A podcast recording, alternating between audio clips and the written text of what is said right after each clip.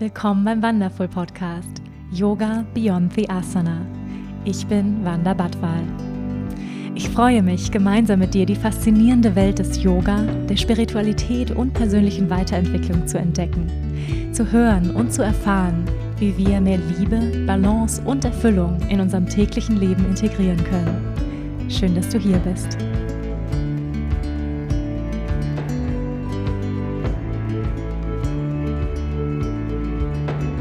Hallo ihr Lieben und herzlich willkommen zu einer neuen Folge hier bei Yoga Beyond the Asana, der Wonderful Podcast. Ich freue mich sehr, dass du hier bist.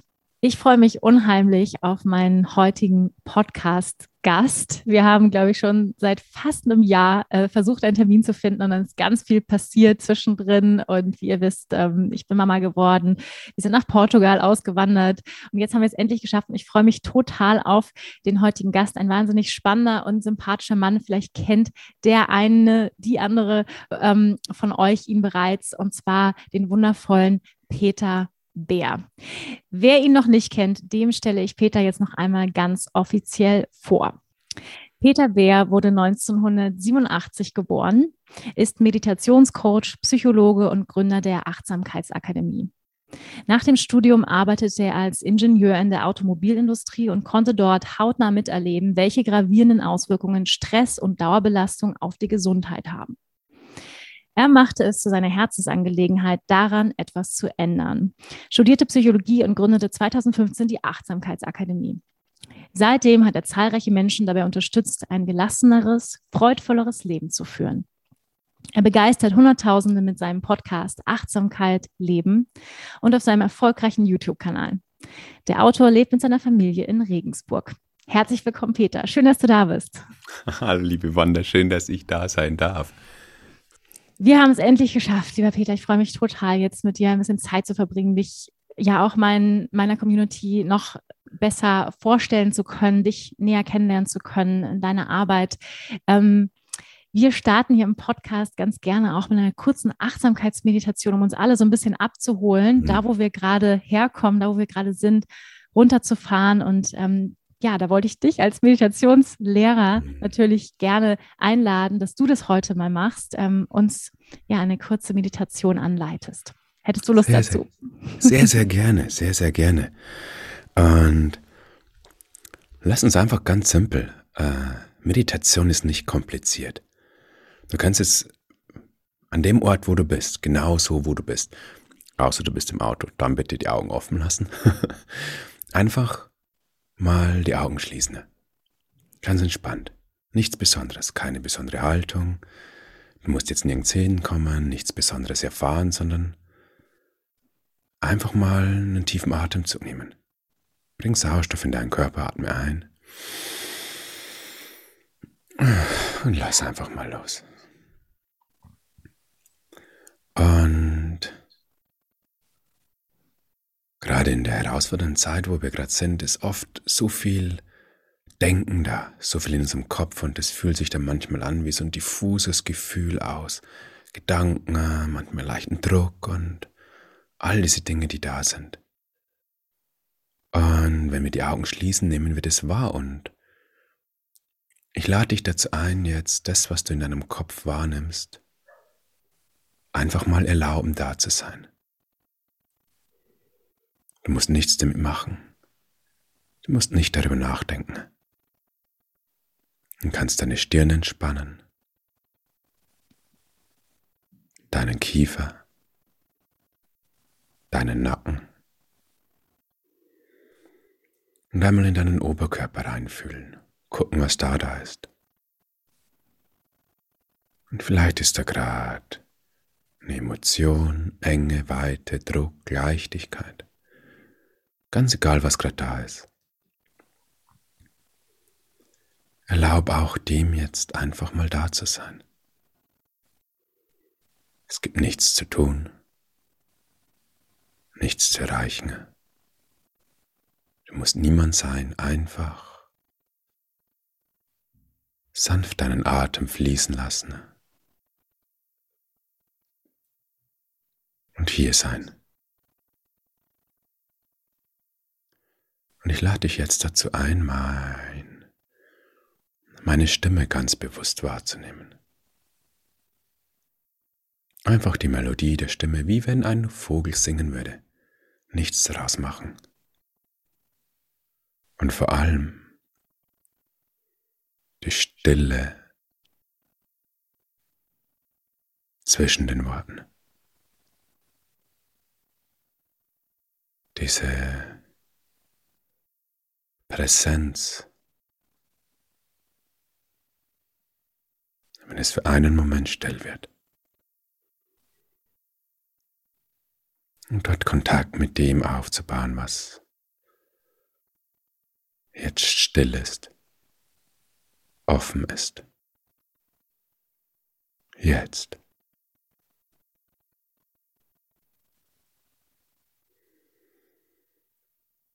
Und bleib mit dem in Verbindung, während du langsam wieder zu deinem Atem kommst und einen tieferen Atemzug nimmst.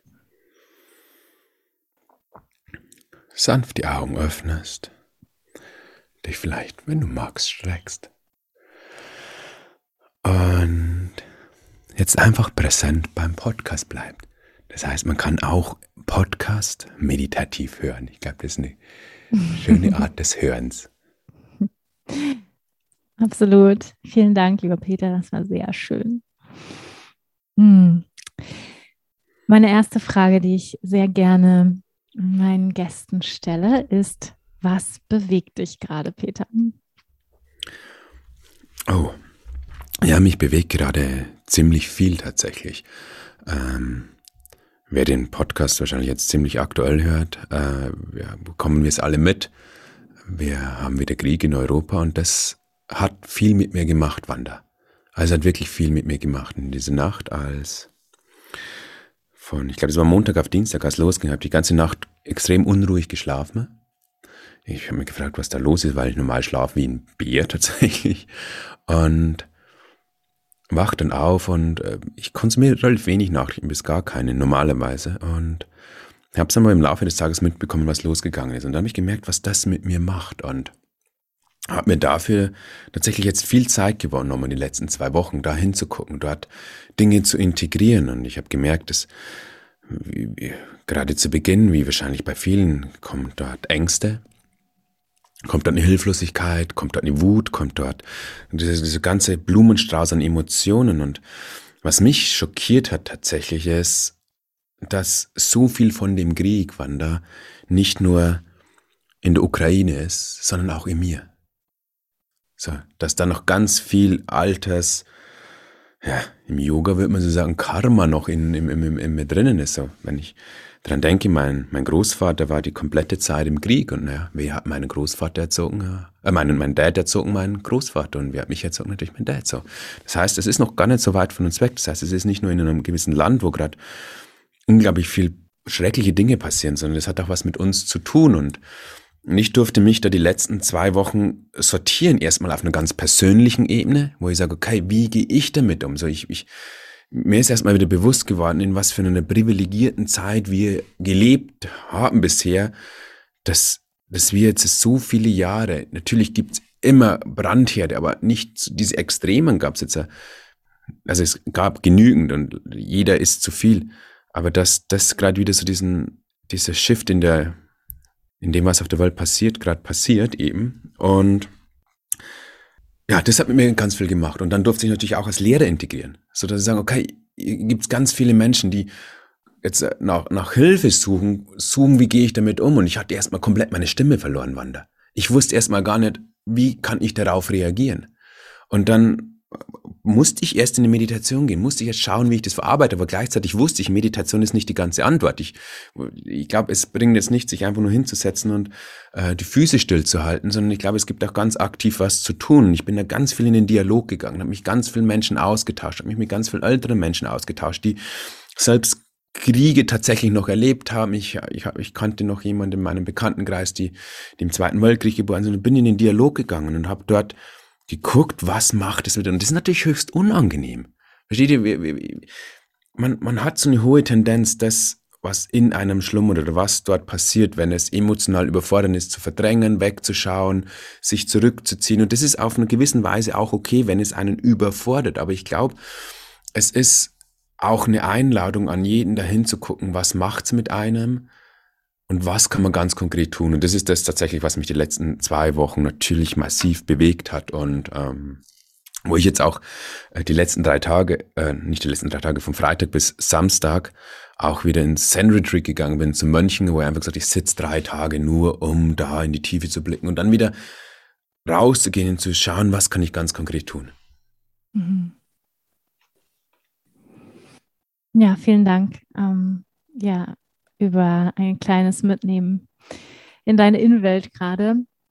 Mhm würde gerne, du hast gerade über Zen-Mönche gesprochen, du hast viel Meditationserfahrung, du bist Meditationslehrer und ich würde gerne ein bisschen an den Anfang zurückgehen, wann das begonnen hat, dass du mhm. ähm, auf diesen inneren Weg gegangen bist. Die meisten von uns landen ja nicht auf dem inneren Weg, weil alles so super und so balanciert in unserem Leben läuft. Ähm, und ich würde gerne ein bisschen was erfahren über deinen Weg. Was waren vielleicht Schlüsselmomente? Was waren, ich sag mal, sogenannte rote Ampeln? Ähm, die du überfahren hast, äh, wo du ganz deutliche Zeichen auch bekommen hast, vielleicht von deinem Körper. Ähm, ja, ich habe es vorhin in der, im, im, Intro erwähnt, ne, dass du ganz hautnah miterlebt hast. Du hast in der Automobilindustrie gearbeitet, ähm, hast ein hohes Stresslevel erlebt und ja, nimm uns doch ein bisschen mit auf deinen. Weg. Ja, Anna, eigentlich war es so, ich, ich bin am Strand entlang gelaufen und ist mir eine Kokosnuss auf den Zeh gefallen und habe gedacht, was ist, jetzt setze ich mich hin und meditiere. nee, natürlich nicht, natürlich nicht. Ich, ich, ich war ein junger Mann mit einem riesen Ego. so, der wo die Vorstellung hatte, okay, jetzt muss ja irgendwas werden, irgendwas sein. Ich habe ich hab mein erstes Studium, ich habe zweimal studiert, einmal Psychologie und einmal Elektrotechnik. Mein erstes war eben Elektrotechnik. Es war etwas, was mir überhaupt nicht gelegen ist, aber ich konnte es irgendwie. Und dann habe ich mir gedacht, wenn ich Ingenieur bin, dann werde ich irgendwas, dann komme ich irgendwo hin.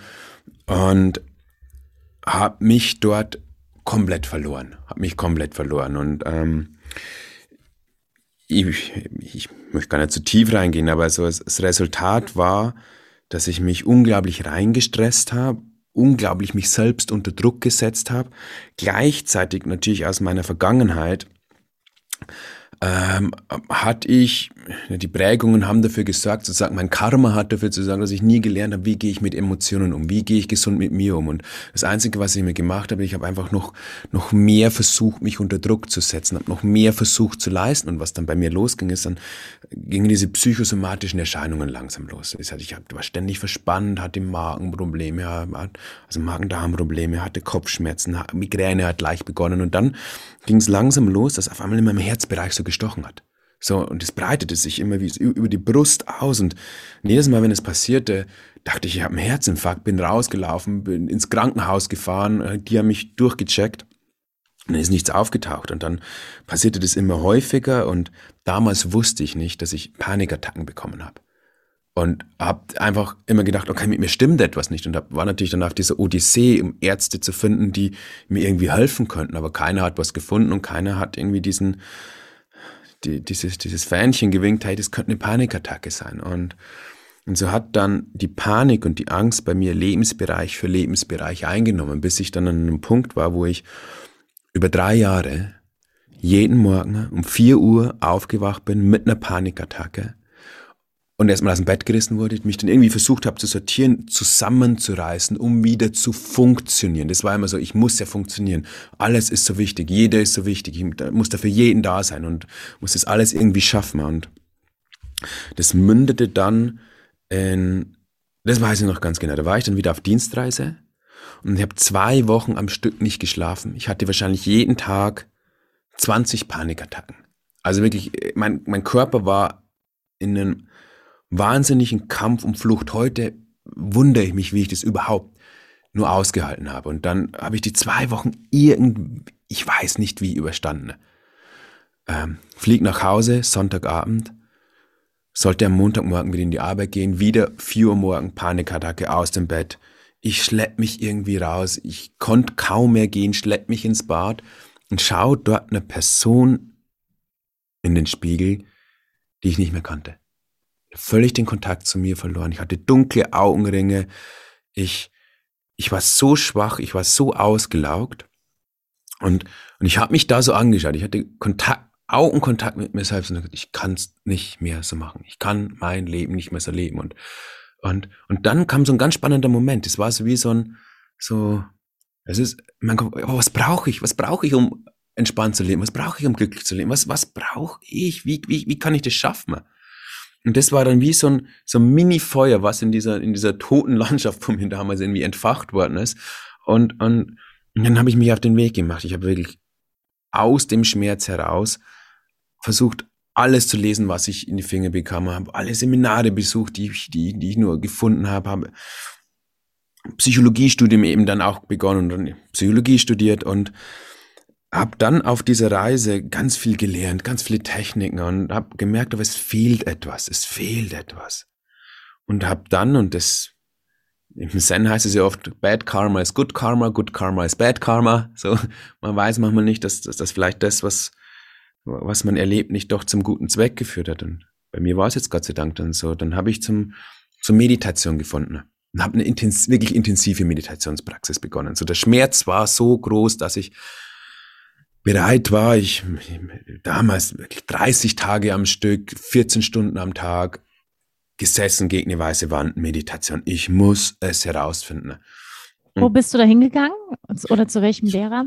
Ich hatte das große Glück hier in Regensburg. Also ich, ich wohne in Regensburg und habe mhm. in Regensburg ein Zen-Zentrum und da war ein, ein, ein Zen-Mönch, der 40 Jahre sozusagen in, in, in Asien sehr intensive Meditationspraxis dort hatte, quasi wirklich auch ähm, Jahre in einer Höhle gelebt hat und so, so Hardcore-Zen-Mönche sind dort. Also so ich war jetzt am Wochenende wieder dort, habe ich gerade eben erwähnt und da war ein Mönch, ein Bruder von meinem Meditationslehrer, wie Corona losging.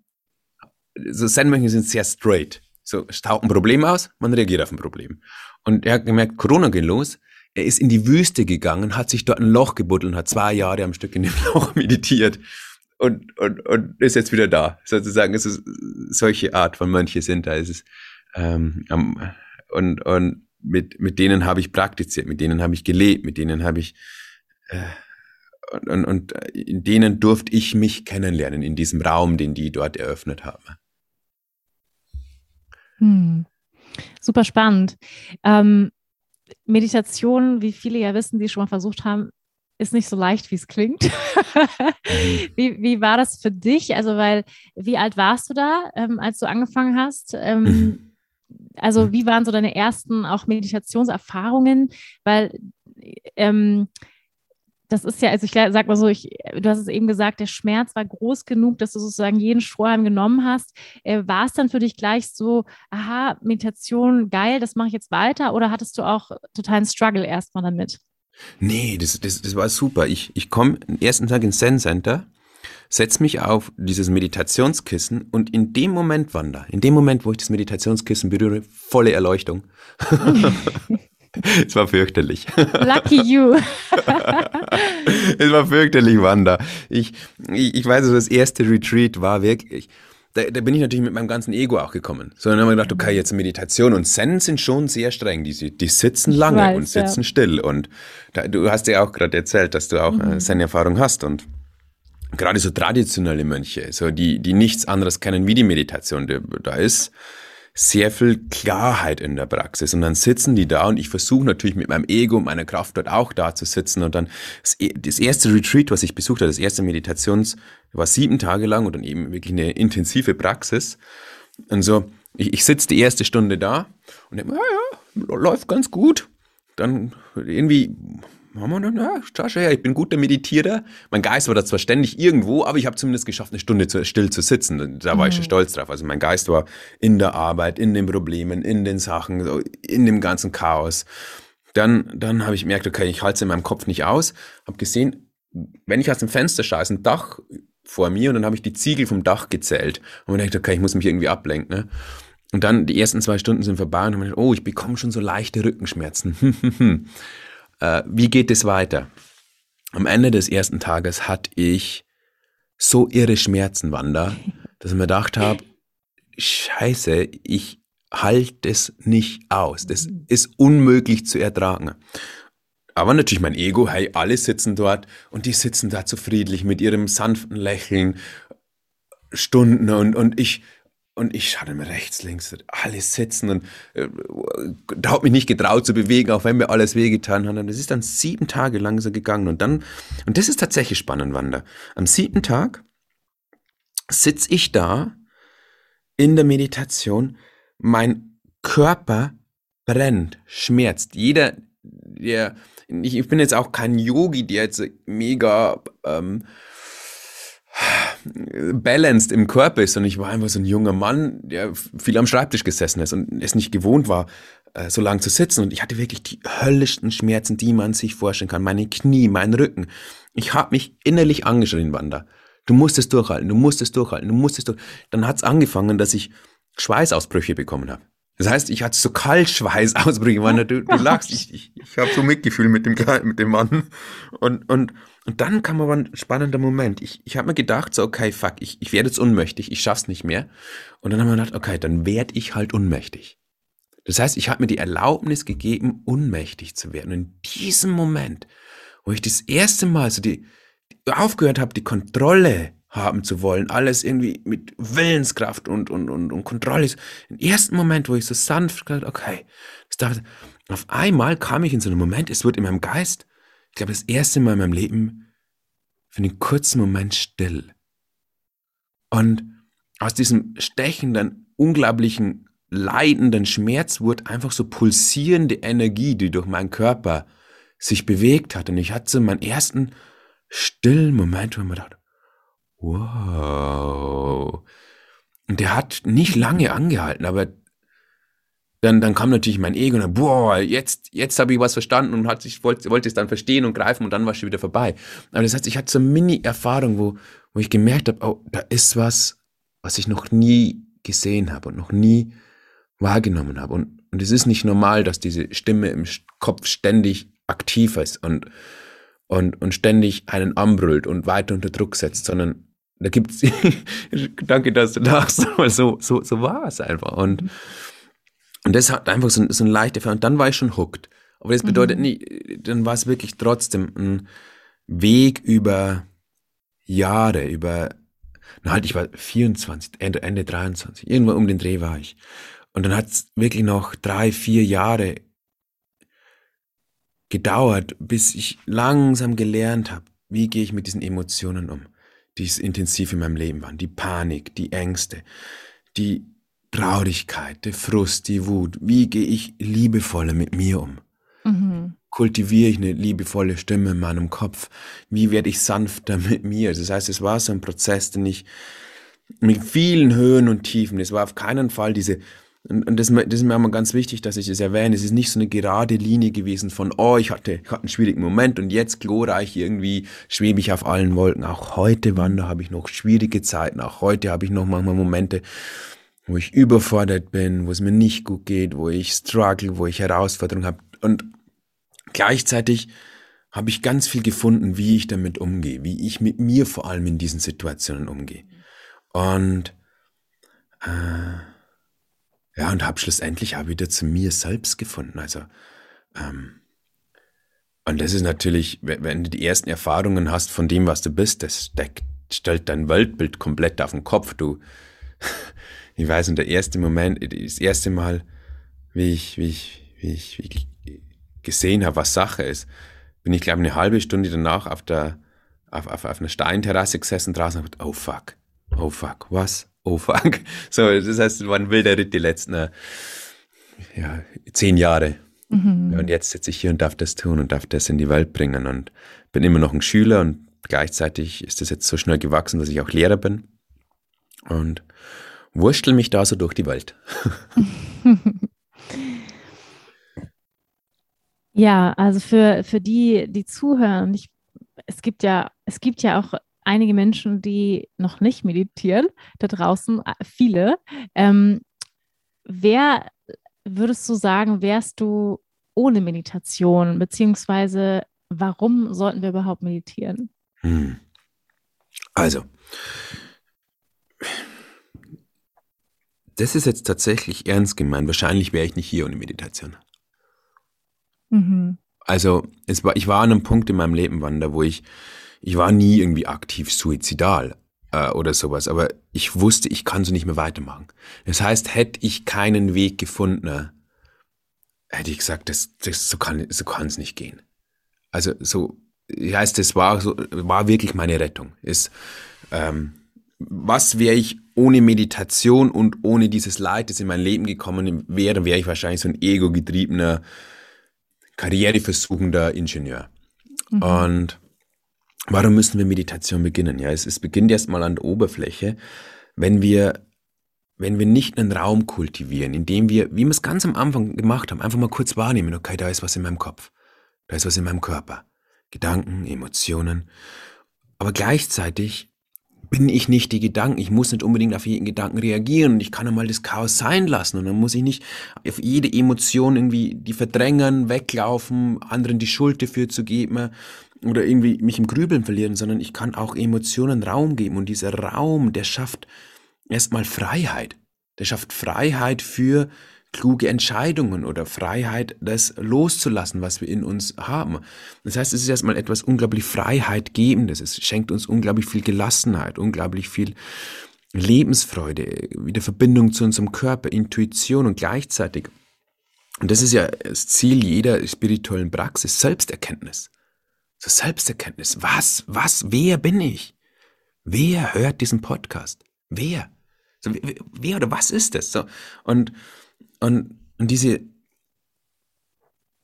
und das ist so essentiell, weil, schau, wir dürfen uns eines bewusst sein. In deinem Leben, aber auch wenn wir die ins Kollektiv gehen, das Kollektiv ist ja nur die Summe aus vielen Individuen. Äh, und das Leid, wo wir dort sehen, was wir anrichten mit der Umwelt, was wir uns gegenseitig antun, in unseren Beziehungen, aber auch kollektive sind. Das ist eine Kriegssituation. Das ist alles Unbewusstheit. Alte Traumata, alte Verletzungen. Das sind, äh, das sind die Muster von einem unbewussten Ego, das sich einfach hilflos in der Welt verliert. Und wenn, wenn, wenn irgendwas von außen reinkommt, reagieren wir unbewusst durch die Prägungen, die wir in unserem Gehirn haben, lösen unbewusste Emotionen aus, die wir antrainiert sozusagen wir haben und, und erzeugen Verhalten, das oft ungesund ist. Und dort ist einfach Meditation und Achtsamkeit das, was einen Raum für weises Handeln, Raum für Heilung, Raum für Loslassen, Raum für Frieden schafft. Aus dem dann wir wieder handeln können. So, ich bin jetzt niemand Wander, der nur sagt, setz dich hin und Liebe und Licht und irgendwas. Das ist absolut, ich glaube, wir, wir haben eine Aufgabe, wo wir auch aktiv etwas tun dürfen. Aber die Frage ist, aus was für eine Energie, aus was für einem Zustand heraus handle ich in der Welt. Und unbewusste Menschen, weiß ich, krieg's jetzt gerade, aktuell ist einfach die Situation so stark, so, Gest, äh, letzte Woche war von meiner Frau, die, der Bruder zu Besuch, die arbeitet bei BMW und der hat dann gesagt, es wurde ein russischsprachiger Kollege sein Auto angezündet. Ja, was zum Geier passiert dort? Auf der anderen Ecke wird irgendwie die russischsprachige Oma angefeindet. Weißt du, wenn wir, wenn wir nicht lernen, mit dem, was uns in uns ist, umzugehen, es zu lösen, dann schmeißen wir diesen Hass, diese Wut, diese Angst, diese Verzweiflung in die Welt oder wir verlieren uns in uns in ihr oder wir verdrängen sie und wenn wir sie verdrängen, ja, was passiert denn dann? Das ist ja meine Story. Dann spinnt der Körper irgendwann mal, dann beginnen Krankheiten. Das heißt, es erzeugt Leid, entweder im Außen mhm. oder in uns. Und darum praktizieren wir. Und gleichzeitig eröffnet uns natürlich eine komplette neue Welt, wo, ja, wo das Leben echt auch, wo, wo, wo Freude ist, wo unsere, unser, unser, unser Innerstes, unser Innerstes, was wir sind, Freude und ein, ein toller Ausdruck ist von Leben. Man kann es schwierig beschreiben. Mhm. Ja, man könnte eigentlich sagen, Meditation ist die, ähm, die Rettung für die Menschheit und die Menschlichkeit auch.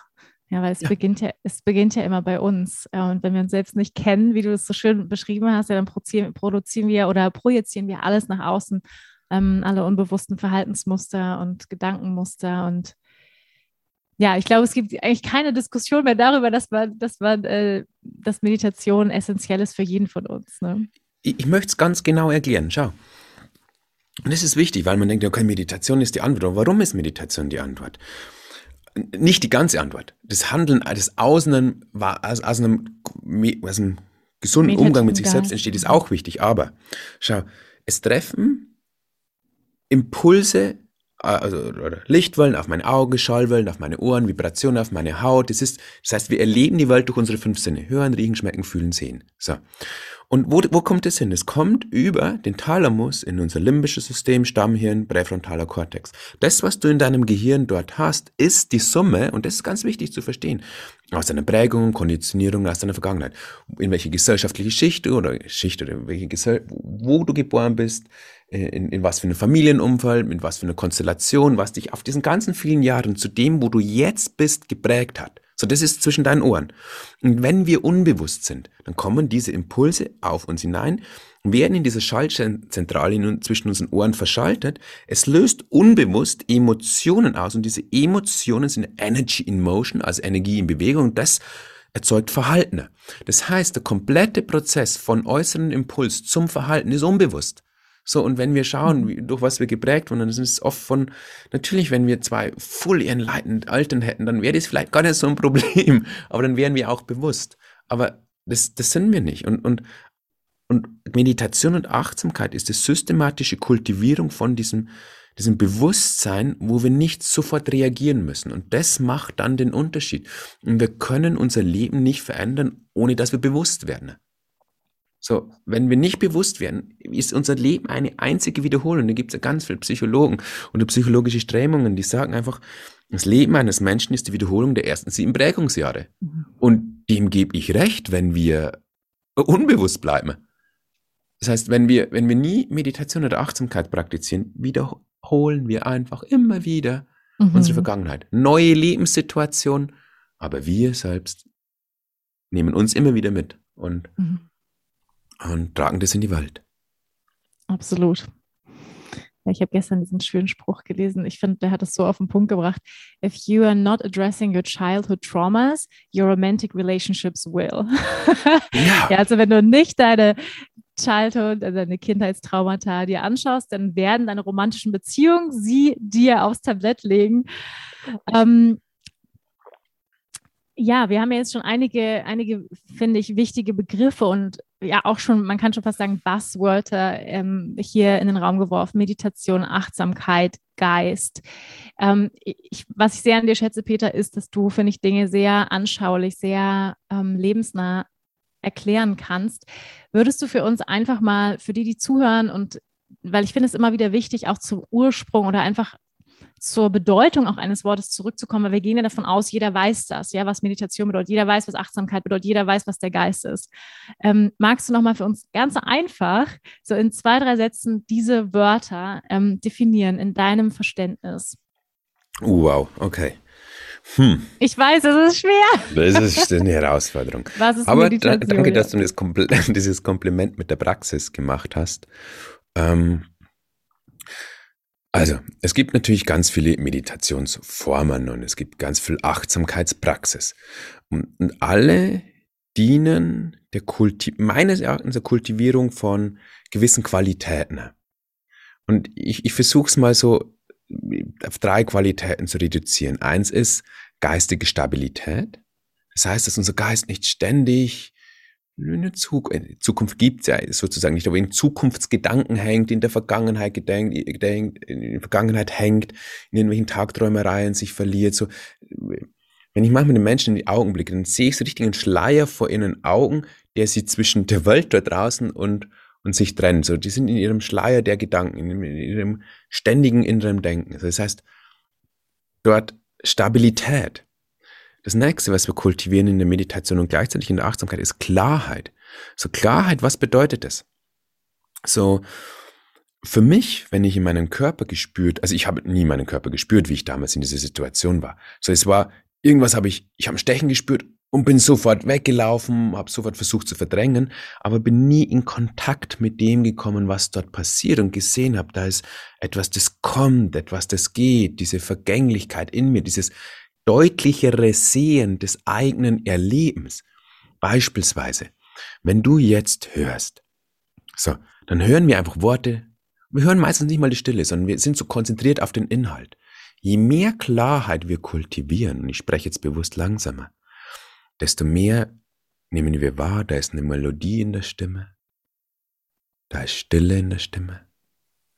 Die Worte kommen und gehen wieder zurück und dann kann man in diese Stille folgen. Diese Klarheit, dass die Welt wieder sen sensitiver, klarer zu sehen, ist eine Sache, die wir kultivieren. Und das dritte ist, wir kultivieren eben in der Stabilität und der Klarheit, dass wir einen gewissen Frieden kultivieren. Mit Frieden meine ich, dass ich nicht sofort reagieren muss, dass ich Dinge erlauben kann, dass ich Dinge annehmen kann, dass ich Dingen mich hingeben kann. So. Und das ist für mich Achtsamkeit und Meditation. Achtsamkeit ist für mich Meditation in Action. Das heißt, wenn ich jetzt äh, auf dem Weg oder jetzt, jetzt das Gespräch mit dir wandere, ist für mich Achtsamkeit. So, ich bin präsent, ich bin hier, ich bin in Verbindung mit dir. Und das ist für mich Achtsamkeit. Also ich bin nicht irgendwie unbewusst und labe irgendwas, sondern ich bin einfach hier. Und gleichzeitig die Meditation ist dann das für mich, wo ich die Augen schließe und in diese Stille gehe. Und, und Du hast gerade noch Geist gemeint, oder? Mhm. Ah, Meditation, Achtsamkeit und Geist. Hm, jetzt wird es natürlich kompliziert. Weil, schau, du hörst jetzt einfach meine, meine Stimme. Und ich habe gerade schon mit den Pausen ein bisschen gespielt und oft ist es so, wenn es still wird, sucht sich unsere Aufmerksamkeit wieder etwas, auf das es sich konzentrieren kann. Das heißt, es kommt ein Gedanke, es kommt eine Körperempfindung, es kommt etwas, das wir sehen, riechen, hören, schmecken. Also das heißt, unser Bewusstsein hat diese Intuit, nicht intuitiv, hat diese, diesen Automatismus, immer auf den Inhalt des Lebens zu gehen. So auf, auf was wir hören, was wir fühlen, was wir riechen, was wir schmecken. Aber gleichzeitig ist dort etwas, das bewusst ist. Du bist bewusst. Und versuch dir einfach einmal bewusst zu sein, dass du bewusst bist. Sei dir bewusst, dass du bewusst bist. Und was dort oft passiert, ist so ein kurzes, ich bin bewusst und dann geht das Bewusstsein wieder in den Inhalt. Und Geist ist für mich dieses präsente, bewusste Jetzt, das offen ist, das weit das keine Grenzen hat. Schau, wo hört dein Bewusstsein auf? Versuch mal die, die Kante. Wo hörst du auf? Du könntest natürlich sagen, jetzt bei deiner Haut, aber du nimmst außerhalb der Haut was wahr. Es ist dort auch Präsenz, Bewusstsein. Also Bewusstsein und Geist ist für dich das Gleiche? Hm. ich weiß, das sind, das sind die ganz großen Fragen, ich weiß das. es sind halt Worte, Banda. Weißt, ja, das stimmt. So, wenn, wenn, ich, wenn du so sagst, wenn ich, das, das Wort Baum ist nicht der Baum.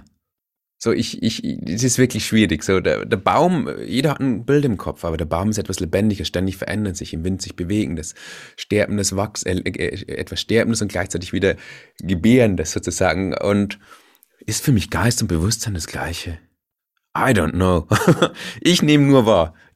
Es ist da ein Raum, ein offener, weiter Raum, in dem Erfahrung passiert. Mhm. So nehme ich die Welt wahr. Mhm. Und welche Worte wir dem geben, da bin ich nicht. Ich, ich versuche kein Philosoph zu sein. Mhm. Ich versuche einfach immer zu, zu, zu, die Menschen dabei zu helfen, ihr Erleben zu, zu, ein bisschen klarer zu sehen und das so auseinanderzunehmen, um dadurch deutlicher zu erkennen, was ist eigentlich Tatsache. Und das führt zu einer ganz spannenden Erkenntnis. Ne? Aber ich kann es leider deine Frage nicht. Ist Bewusstsein für mich Geist? Dann müsste ich wieder fragen, was ist für dich Geist und was ist mhm. für dich mhm. Bewusstsein? Ich, ich weiß es nicht. Da gibt es ganz viele Definitionen, ja, auf jeden Fall. Hm, du hast gerade so schön gesagt, ähm, ja, Achtsamkeit ist für dich ja, Meditation in Aktion. Mhm. Du bist ja auch Familienvater. Du hast ähm, und, und das Leben mit Kindern ist lebendig und turbulent. Ähm, wie kreierst du ein ähm, ja, ein achtsames Leben, eine, ein spirituelles Leben. Wie sieht, wie sieht das aus, ja, bei dir in, also Achtsamkeit, Meditation in Aktion in deinem Alltag? Nimm uns ein bisschen mhm. mit. Äh, wie lange schaffst du es, jeden Tag zu meditieren? Ähm, ja, erzähl mal ein bisschen. Ja, ach, da, da, da. Das ist natürlich für mich super easy, weil ich um zwei Uhr nachts aufstehe, wieder fünf Stunden meditiere und dann schwebe ich schon über die Schwelle zu meinem Sohn. Ähm, Nee, es ist, es, ist, es ist eine Herausforderung und gleichzeitig ist es für mich meine Achtsamkeitspraxis. So, es ist so dieses, ich habe es gerade schon mal erzählt, so, wenn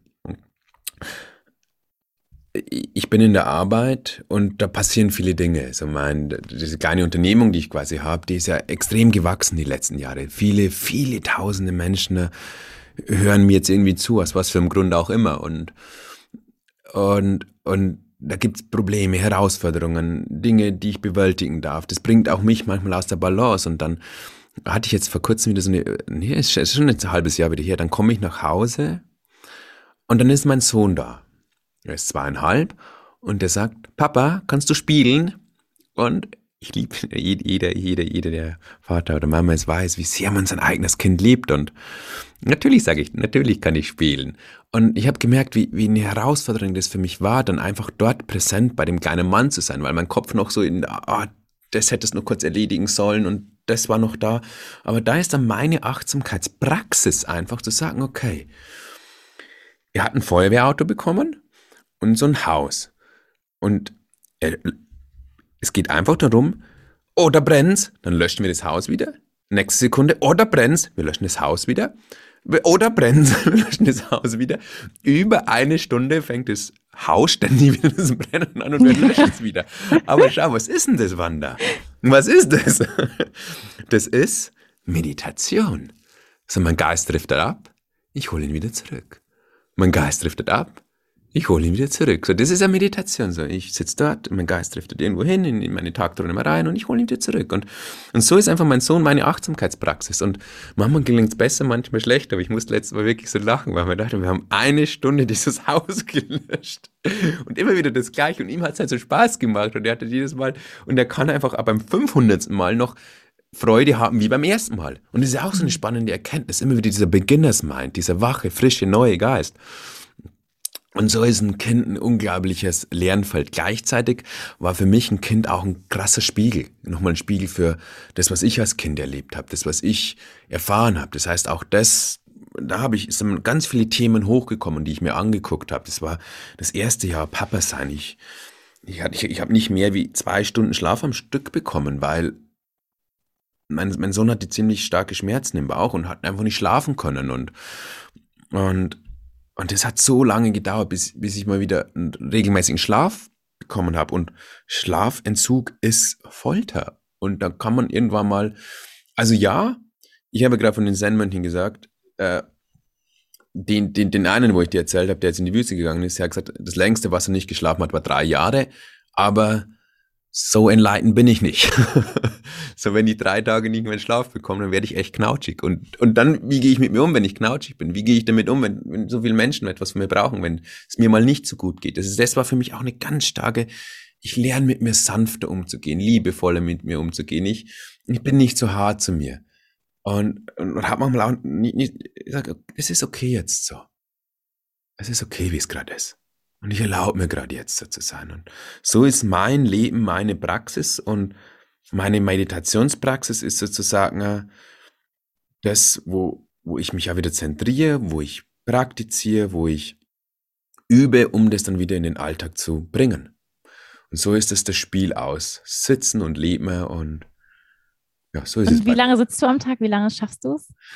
Ähm, also am, am, am Morgen, ich, ich stehe um 5 Uhr tatsächlich auf, fange mit Niederwerfungen an, das sind so Beugungen, 108 Stück und dann sitze ich schon eine Stunde. Also manchmal länger, meistens länger, aber so eine Stunde ist, ist, ist in der Früh gut und abends, it depends. Ähm, manchmal, manchmal bringe ich meinen Sohn ins Bett, dann meditiere ich bei ihm im, im Bett mit ein bisschen. Ich würde sagen, jeden zweiten Abend schaffe ich es auf jeden Fall Abend auch noch in die Praxis zu gehen und unterm Tag habe ich immer wieder diese zehn Minuten hier, da. Gerade wie, wir haben ja gerade vorhin schon gesprochen auf, auf meinem Podcast. Und ich, was ich dazwischen gemacht habe, ist, ich habe 30 Niederwerfungen gemacht, um meinen Körper zu bewegen und bin fünf Minuten hier gesessen und habe einfach geatmet. Das heißt, ich habe oft in meinem Alltag diese, diese kleinen Oasen, wo ich mir einfach diesen Raum gebe für die Meditation. Und natürlich versuche ich so viel ich kann. Die letzten zweieinhalb Jahre war wirklich eine Herausforderung, weil ich habe mich so an diese Zen-Retreats gewöhnt. Das heißt, ich war ja dort jeden Monat fast irgendwie eine Woche in einem Retreat und jetzt natürlich, mein Papa-Herz konnte die ersten zwei Jahre nicht einfach mal eine Woche abhauen. So, das, das ging nicht. Dann, es ging mal drei Tage, dann waren die Oma zu Besuch und haben meine Frau unterstützt, aber jetzt beginnt es langsam, dass es okay ist, dass ich einmal wieder länger weg bin, dass es mal vier Tage werden, mal fünf Tage, aber auch gleichzeitig, du kennst die Liebe zu einem Kind. Man will nicht weg sein. So meine mhm. Praxis ist gerade bei meiner Familie und ich kann gerade nicht lange Retreats und das darf ich auch annehmen. Mhm. Das ist ungefähr meine Meditationspraxis. Mhm. Was würdest du sagen, wie hat dich das Papa werden, wie hat dich das verändert? Completely. Komplett. So, trotz der Meditationspraxis und trotz der vielen spannenden Erfahrungen hat sich trotzdem das Leben davor mich gedreht. so ungefähr so, so um meine leuchtende Erfahrungen und meine, also meine ist ist ja kein Ich mehr da, aber oder um, um mein Unternehmung dort, wo ich hier mit den tollen Menschen hier das in die Welt geben darf. Also es ist äh, viel um mich gedreht einfach. Und kommt ein Kind nicht mehr. Und es hat mir tatsächlich gelernt, äh, mehr zu dienen. Also wirklich mehr zu dienen. So dieses, und also zwei Dinge, wirklich zu dienen und gleichzeitig aber auch zu lernen, auch ich brauche meine, ich darf meine Bedürfnisse nicht vergessen. Weil ich habe in dieser Phase, hatte ich auch, Wanda, hatte ich auch eine Zeit lang dann wirklich meine Bedürfnisse vergessen. So oftmals passiert so, wenn wir, wenn, wenn wir eine starke Meditationspraxis haben, dass wir, dass, dass dann so ein, nennen wir einfach spirituelles Ego da ist, dass einfach sagt, ja, ich kann das alles wegmeditieren, ich kann irgendwie funktionieren, aber dann, aber ich habe auch einfach als Mann oder jede Frau hat gewisse Bedürfnisse, die erfüllt werden dürfen, weil sonst sind wir auch nicht in unserer Mitte und die habe ich echt vernachlässigt und das durfte ich jetzt auch wieder lernen, denen mehr Raum zu geben. Und so, das ist ganz simpel so. Ich habe manchmal meinen Körper gefragt, was brauchst du? Und dann sagt er, steig mal wieder auf den Berg rauf. Aber weißt du, wie lange es gedauert hat, bis ich mal wieder gesagt habe, ich ziehe mir meine Schuhe und steige auf einen Berg? N nichts Besonderes, aber einfach, ich gehe mal wandern. So, und, und das durfte ich wieder lernen, das zu integrieren. Und da bin ich jetzt. Peter, du bist ja, ähm, ja sehr aktiv. Äh, du bist Meditationscoach, du hast ähm, deine Achtsamkeitsakademie, ähm, du hast einen Sohn, oder hast du sogar schon zwei Kinder? Ich war gerade unsicher. Eins. Ähm, und ähm, du führst eine Beziehung. Also wie schaffst du da die Balance zu halten zwischen all den unterschiedlichen Bedürfnissen, ja, der unterschiedlichen Menschen ähm, und auch, ja, das Business ist auch ein Baby. Ähm, wie schaffst du das, da ähm, immer wieder die Balance zu finden? Ich schaff's nicht immer. mhm. Ich schaff's nicht immer. Ist so. so ja, es, es sind 100 Welten zwischen mir und mir vor neun Jahren, zehn Jahren. Keine Frage. Und gleichzeitig gibt es bei mir auch mal, ich hatte jetzt äh, im, Dezember, hatte ich eine Viruserkrankung, nicht Corona, aber auch, ich ich habe eine Woche 40 Grad Fieber gehabt, ich war fast einen Monat echt ausgenockt und vor fünf Wochen hatte ich Corona. Das heißt, ich habe jetzt innerhalb von einem Vierteljahr zweimal, mein Körper ist komplett ausgenockt worden. Ne? Und das hat mich auch mal aus der Balance geworfen. Da hatte ich echt auch Tage, wo es mir echt nicht nur körperlich schlecht ging, sondern wo ich ja gemerkt habe, wie mein Geist langsam ähm, einknickt sozusagen. Und, und das sind die Momente für mich, wo ich immer Selbstmitgefühl praktiziere, wo ich wirklich sage, okay, das ist jetzt auch okay, das ist jetzt ein Teil des Lebens. Lass mich das so bewusst, ich kann äh, erfahren. Und, und gleichzeitig versuche ich, meine Morgenpraxis ist mir heilig. Das war so ganz spannend, Wanda. So, äh, nach dem ersten Jahr, wie wirklich angefangen hat zu schlafen, dann hab, bin ich immer um, um, um 5 Uhr aufgestanden. Na, ich bin damals um halb sechs aufgestanden, weil man dachte, ich, ich gönne mir jetzt mal wieder ein bisschen länger Schlaf. Ich bin um halb sechs aufgestanden, habe dann meine Morgenpraxis begonnen. Kurz darauf hat der kleine Mann das mitbekommen, hat auch langsam das Laufen angefangen und ah, der Papa steht um halb sechs auf, steht er um halb sechs auf. dann habe ich gesagt, gut, ich stehe einfach eine halbe Stunde früher auf und dann, äh, ich habe dann einmal meditiert mit ihm, so, ja, dann ist er um mich rumgetanzt. Es war dann zwar nicht so die tiefe Meditation, aber ich, ich bin trotzdem sitzen geblieben. Dann steht der um 5 Uhr auf. Und dann habe ich gedacht, okay, um halb fünf steht er bestimmt nicht auf. Dann ist er um halb fünf aufgestanden. Das heißt, es hat auch so eine Phase gegeben, wo er, wo er, wo er meine, meine Morgenpraxis hijacken wollte. Aber äh, meine Morgenpraxis ist mir wichtig. Ich nehme immer wieder unterm Alltag einfach Zeit für mich. Mir ist Bewegung wichtig. Ich, ich bin ein sehr körperlich aktiver Mensch. Ich habe viel Energie. Ich, ich muss die Energie auch in Bewegung bringen. Das heißt, ich, ich darf einfach mal rausgehen, laufen oder irgendwie anderen Sport machen. Das hilft mir im Balance zu bleiben. Ähm, viel Lachen, viel schlechter Humor. Mm. Was hilft mir noch? Äh, Menschen, die mich unterstützen. Auch mal Grenzen zu setzen.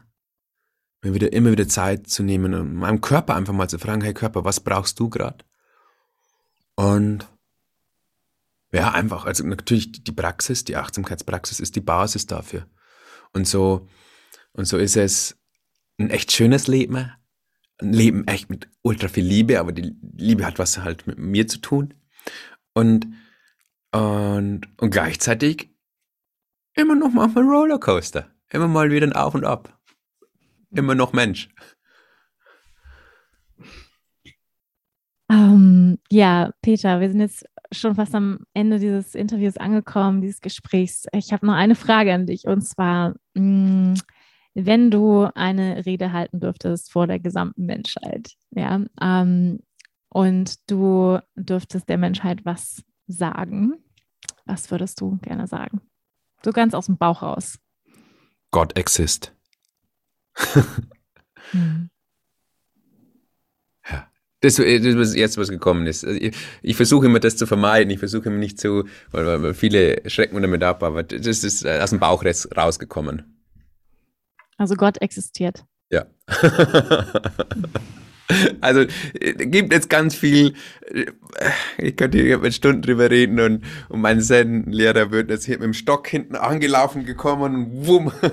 Ich komme noch aus der Zen-Praxis, wo, wo quasi die, die Zen-Lehrer äh, sind wir ganz still gegangen sind und geguckt haben, wo, wo, wo der Schüler müde wird und dann gab es dann so ein kleines, mhm. einen kleinen Stock und dann hat man so einen netten Stock auf den Nacken bekommen, dass er wieder Energie hatte sozusagen. Der wird jetzt mit dem Stock kommen, aber das ist das, was gekommen ist, ja. Mhm. Ja, danke dir, lieber Peter. Ähm, ja, für dieses inspirierende Interview und äh, für das Mitnehmen auch ein bisschen in dein Leben, in deinen Weg. Ähm, ja, gibt es noch irgendwas, was du den Hörerinnen und Hörern mitgeben möchtest zum Schluss? Hm. Wanda, die, die, Hörer wissen es ja nicht. Wir hatten gerade einen, einen, Podcast auf, meiner, auf meinem Podcast und ich habe die gleiche Frage gestellt und ich gebe die gleiche Antwort wie du, Wanda. Ich, ich war gerade so begeistert von dir. Meditiert, setzt euch hin, gebt euch Raum. Es ist wirklich so wichtig, auch wenn am Anfang eine Herausforderung ist, unser Geist im, im Lala-Land ist und irgendwo ist. Aber glaub mir, ich kenne niemanden, der bei, bei dem sich das Leben nicht grundlegend verändert hat, der, der länger meditiert. Wie im Innen, so im Außen. Guck nach innen. Mhm. Vielen Dank, Peter. So wichtige Worte. Und ähm, ja, wer Lust hat, mehr über Peter zu erfahren, über seine Arbeit, über die Angebote, ähm, das tolle Buch, was du geschrieben hast, Meditation, ich kann es sehr empfehlen. Ähm, ja, äh, schaut bei Peter vorbei. Ich werde natürlich auch die wichtigsten Links hier ähm, in die Show Notes reinpacken. Ja, ich danke dir vielmals für deine Energie, für deine Liebe, für deine Zeit und Arbeit, lieber Peter. Schön, dass wir es geschafft haben. Dankeschön.